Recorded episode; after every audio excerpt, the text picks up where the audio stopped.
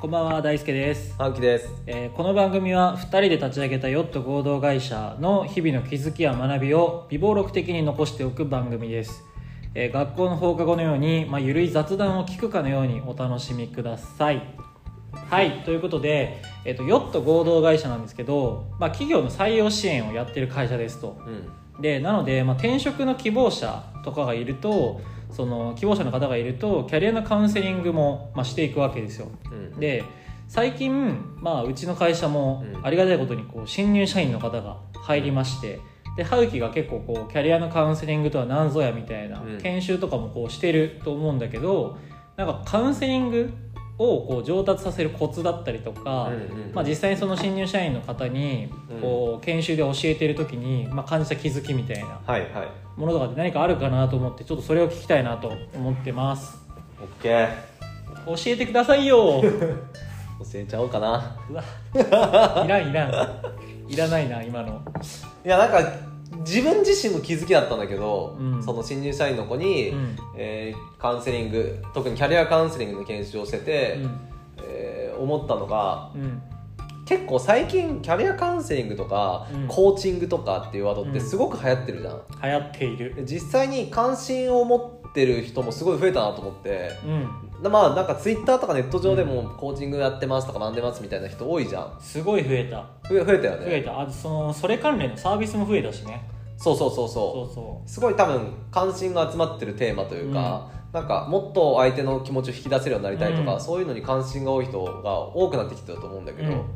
でうちの新入社員の子もやっぱりそこにすごく興味が強くてうんうんキャリアカウンセリングとかコーチングとかできるようになりたいみたいな、うん。うんでもともと HR 業界出身なのはいはい。だからもともとそういう業務もしてたわけよ。ああなる結ほど。構ヒアリングしてうん。聞き出してうん。何かアドバイスをしてうん。とか、で実際にその半年ぐらいキャリアカウンセリングの学校も通ってて。おおそうね。毎週なんなんか言ってたよね。多分週6時間ぐらい半年ぐらいかかるんじゃないかな分かんないけど。ああじゃあ結構まあ1日で落とすと毎日1時間ぐらいは、まあ、勉強に当ててみたいな。でなんかだから前職で実務経験もあるし学校も半年間って学んでて、うん。って言ったら結構できるように思うじゃん。うん。まあインプットアウトプットの機会があるし。うん。なんだけど本人がずっと満足したキャリアカウンセリングができなくて悩んでるみたいなことをずっと言ってて。なるほどね。全く自分自分でこう振り返ったとし時に。そうそうそう自信がないみたいな話をしてて、うん。どうしたらいいキャリアカウンセリングがなんかできるか分かんなくて、うん。学校に半年通ってて先生にも質問したりとか、いろいろ試行錯誤したけど全然こううまくいかなかったみたいな話をしてて、えなんでそんなにうまくいかないんだろうなと思ってうん。一回見せてもらったわけよ。おおキャリアカウンセリングのなんか。ああちょっとロープレチックに。ロープレチックみたいな。でなんかあーなるほどなと思ったのが、うん。やっぱり最近そのコーチングとか、うん。キャリアカウンセリングとか流行ってるから、うん。どちらかというと手法論が流行っちゃってるんだよね。ああなるほど。こうキャリアカウンセリングをあのうまく行うための6つのそうそうそチップスみたいな。あうコーチングとは例えばなんなんだろう。アドバイスさっきアドバイスってワード使ったけど、ん。アドバイスでこうじゃなくて引き出すことが大事ですよ、そのためには引き出すためには、えー断断定表現をしないとかあなるほど。みたいななんかそのとかなんか相槌を打つとかオウム返しで返すオウム返しで返すとか、えー相手が話してくれたことを要約するとか、うんうんうん。結構こうテクニック論が流行っててで学校もやっぱり手法論を教える場だからうん。手法論が中心になって、まあ、インプットしちゃっててそれをアウトプットしようってなってたわけよ、うん。なるほどなるほど。で間違いじゃないんだけどうこれ何が起こるかっていうと、んうん。例えばさあのうんこういう経験ないなんかさ、えー過剰なさ接客のお店。はいはいはいはい。例えば超ホスピタリティ高くてホテルマンとか大輔さんあそうなんですね。僕もこう思いましたよ。ええみたいな。いやそれで言うとこのヨット合同会社のオフィス作るにあたって、うん。椅子新調したじゃんああそうだね。だから椅子新調するにあたって椅子の,、ね、あの見学というか、うん。実際にこうコンシェルジュみたいな人が2時間かけて俺らにめちゃくちゃいい椅子を提供してくれるみたいな時間あったじゃん、まあ、あれとかよね。そうそうそうそう。結局そのせテクニックを磨きすぎると、うん。あこの人ななんて言うんだろう、えーわざとらしくやってるなって見えちゃったというか。いや感じたその時には。そうそう。椅子の、あのー何だろう体験の時にそれはすごい感じたよね。なんか過剰な接客というかそうそうそう。テンプレかなみたいな内容とかで受けてからしてあのキャリアカウンセラーとかコーチングする人に求めてるのって、別に親身な対応じゃなくてうん。そのホテルの接客とかではなくて、うん。どちらかというと自分を理解してほしいとか引き出してほしいなわけじゃん、うんうんだから手法論はもちろん大事なんだけどうん。なんか根本なんかどういうスタンスでコミュニケーションを取ってるかうんの方が大事だと思ってて、はいはいはい。で今そのうちの新入社員の子に今、なんか何を目的に相手とコミュニケーションを取ってた？うんって聞いたら、すぐ出てこなくてちょっと考えて、えうんうん。ー向こうが気持ちよく話せるように、はいはい。えーオウム返しをするとか、うん。えー要約してあげるとか笑顔で話すとかを意識してましたみたいな、うんうんうん。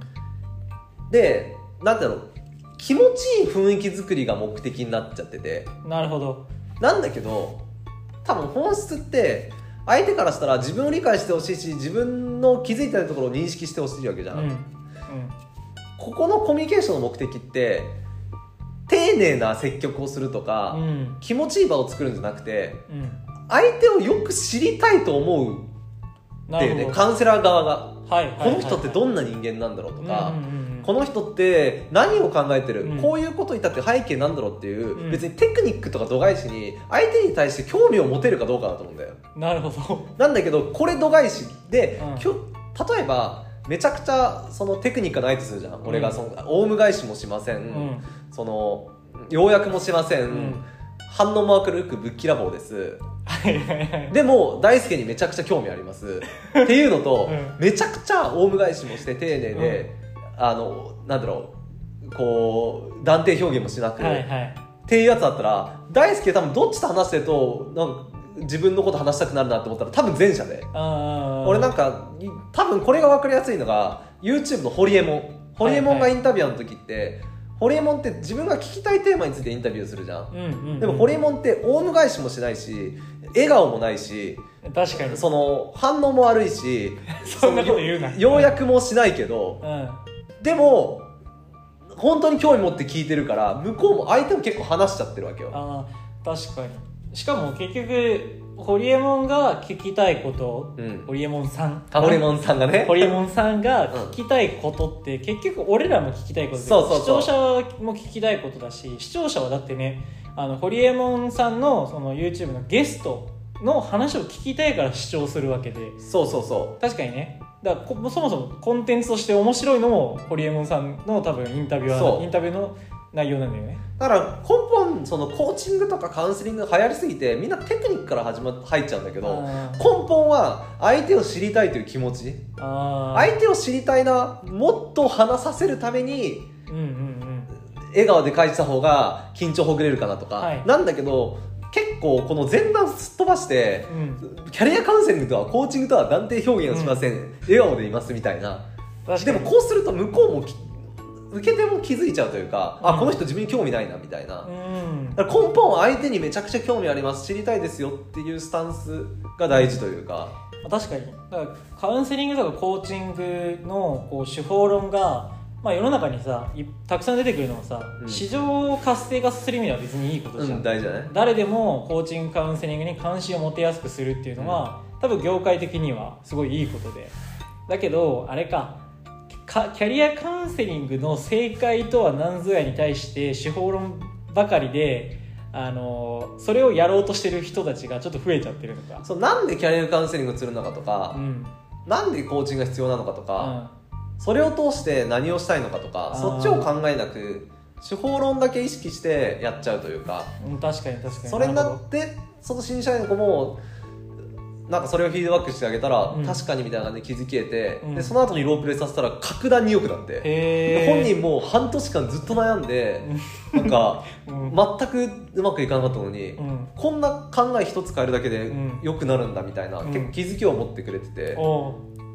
なんかもったいないなと思ったんだよね。確かに。ちょっと一個考え方変えれば、うん。あじゃあシンプルに向こうに興味持とうでよかったのが、うん。変に気持ちいい雰囲気を作るためにはじゃあここで大迎えしないととか笑顔で返さないととか。そうそうそう。確かに。そもそもキャリアカウンセリングがなんで必要かっていうとだって向こうカウンセリングを受ける相手としては自分が認識してないことを認識したいだったりとか、例えばキャリアカウンセリングなんだから次のキャリアに向かうためにこう必要な自分のこう内省しなきゃいけないことをカウンセラーの人に気づかせる手伝いをしてほしいとか、うんうん。ってなってくるとカウンセラーの役割ってそのカウンセリングを受ける人をし知る質問をたくさん投げかけることっそていうのでシンプルでいいのにその前段にたくさんなんか to do をやるなんか作っちゃってるわけね。うそう。大事なんだけどね。まあわかる。別に大事なんだけどそうね。そうそうそう。なんかえなんて言うんだろう、え大事だけど。まあイイメージで言うとなんか戦略のない戦術というかその例えば広告を通して消費者にどう変わってほしいとかを考えずに広告打ちまくってるみたいな、そうね、広告ってこうやったらうまくいくみたいな手法論あるじゃん、うん。例えば朝だったらとかこういう広告の方が視聴者見やすいとか、うん。みたいななんかこうしこっちから入っちゃってるっていうの？確かに。昔で言うと SNS をうまく運用するにはあのゴールデンタイムの時間帯に投稿しましょうそうそうそう。だけどもとほも多分根本に SNS を通してユーザーにうちのブランドどう思ってほしいとかあるのに、一番最初からそのゴールデンタイムに配信しましょうみたいな。何よってなるはずそうそうそうそうそう。そそれと一緒な感覚何よの部分が大事だしなんでの部分が大事だけどそことすっ飛ばしてるっていうのが、まあ、起きちゃってるわけそうそうそうそう。あーでお前方がその新入社員の子にとっての神になったっていうことね。まあ大きな 気づきを。大きな気づきを授けて。授ける。劇的に 今まで半年間通ってたのに萩木さんに教えてもらったら一撃で。いやまあ半年間通った基礎があったからこそっていうのはあると思うけどそのテクニック論だよね。だって比較できるもんね。そうそうそう。多分通ってた時にちゃんとこう手法とか、えー、と必要な土台の知識というかうん。は身につけてるわけじゃんね、そうだね。でその上でいやそもそも改めてキャリアカウンセリングって何のために必要かどんなことをカウンセリングを受ける相手にカウンセラーをしなきゃいけないかっていうのを、まあ、教えてあげるとあの学校で学んだこととこう比較というか学校で学んだことはいつどのタイムで必要でっていうのがまあ整理しやすくはなるよね、根本的には相手を知ることが多分重要で、そのためにあの笑顔だったりオウム返しだったりっていう手法論がついてくるっていう話だけどっていう。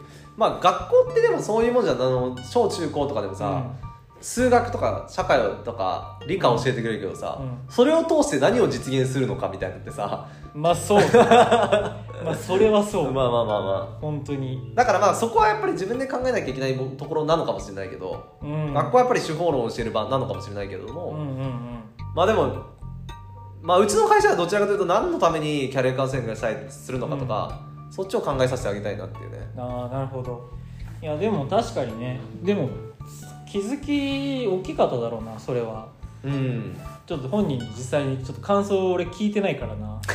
聞こう。うん、聞いて。明日この番組聞いてたら教えて。確かに明日聞いてみようかな。どうだった？って実際。うん。嫌なこと言われたんだったらちゃんといいな。なんで嫌なこと言ったって言うえ言ってあげよう。でもなんかそういうこうねキャリアカウンセリングの仕事やってるからこそのなんか気づきみたいなのは、ねなんか今後ちょっとまた新しい気づきがあったらそうだね。ちょっと番組でなんか収録してなんか振り返りのためにも、うん。残しておきたいじゃ残しておきたいよね、まあ、あとあれよね。それこそうちに興味持ってくれる方とかいたら、どんなこう仕事の多分これって仕事のスタンスにも反映されてるじゃん、うんうん。手法論とかじゃなくてそもそもカウンキャリアカウンセリングする上で何が大切かとかなんでキャリアカウンセリングで必要なのかみたいな、うんうんうん。そこを重要視してるのは結構ねなんかうちならではっちゃならではかもしれないしね、はい。ということで今回はキャリアカウンセリングのあの気づきについて話しました。はい。ということで今回は以上です。バイバイ。バイバイ。バイバイ下手